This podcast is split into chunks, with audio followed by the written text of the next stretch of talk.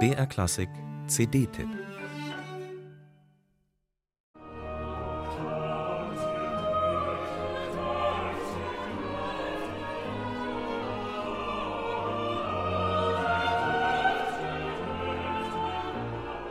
Schlank ist es vor allem, dieses Klangbild, das Raphael Pichon mit seinem Ensemble produziert.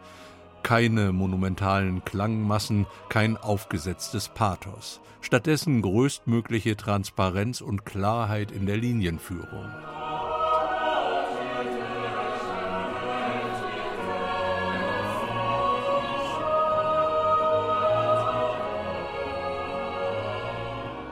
Auch der Überchor mit dem Cantus Firmus erinnert weniger an ein starres Orgelregister, sondern fügt sich organisch in den Klagechor ein.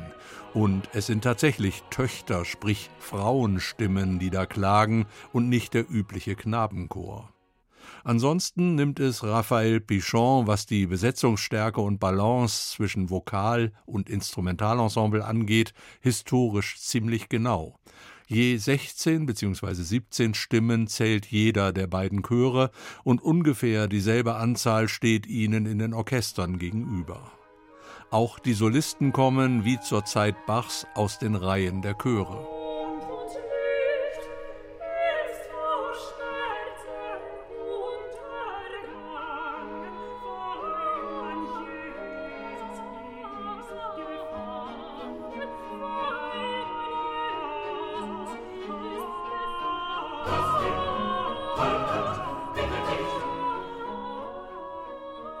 Rhythmische Präzision bei maximaler Textverständlichkeit. Und all das vorgetragen ohne jede künstliche Forcierung. Denn die Dramatik steckt für Pichon bereits in Bachs Notentext und Orchestrierung. Sind Blitze, sind Donner,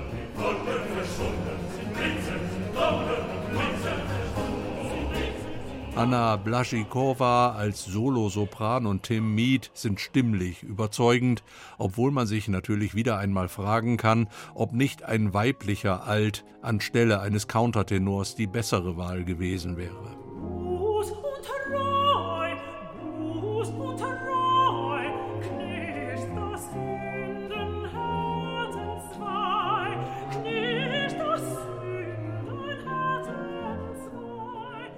Mir persönlich wäre hier tatsächlich eine Altistin lieber gewesen, vorzugsweise eine Muttersprachlerin, die weniger hörbar mit den Tücken der deutschen Sprache zu kämpfen hat.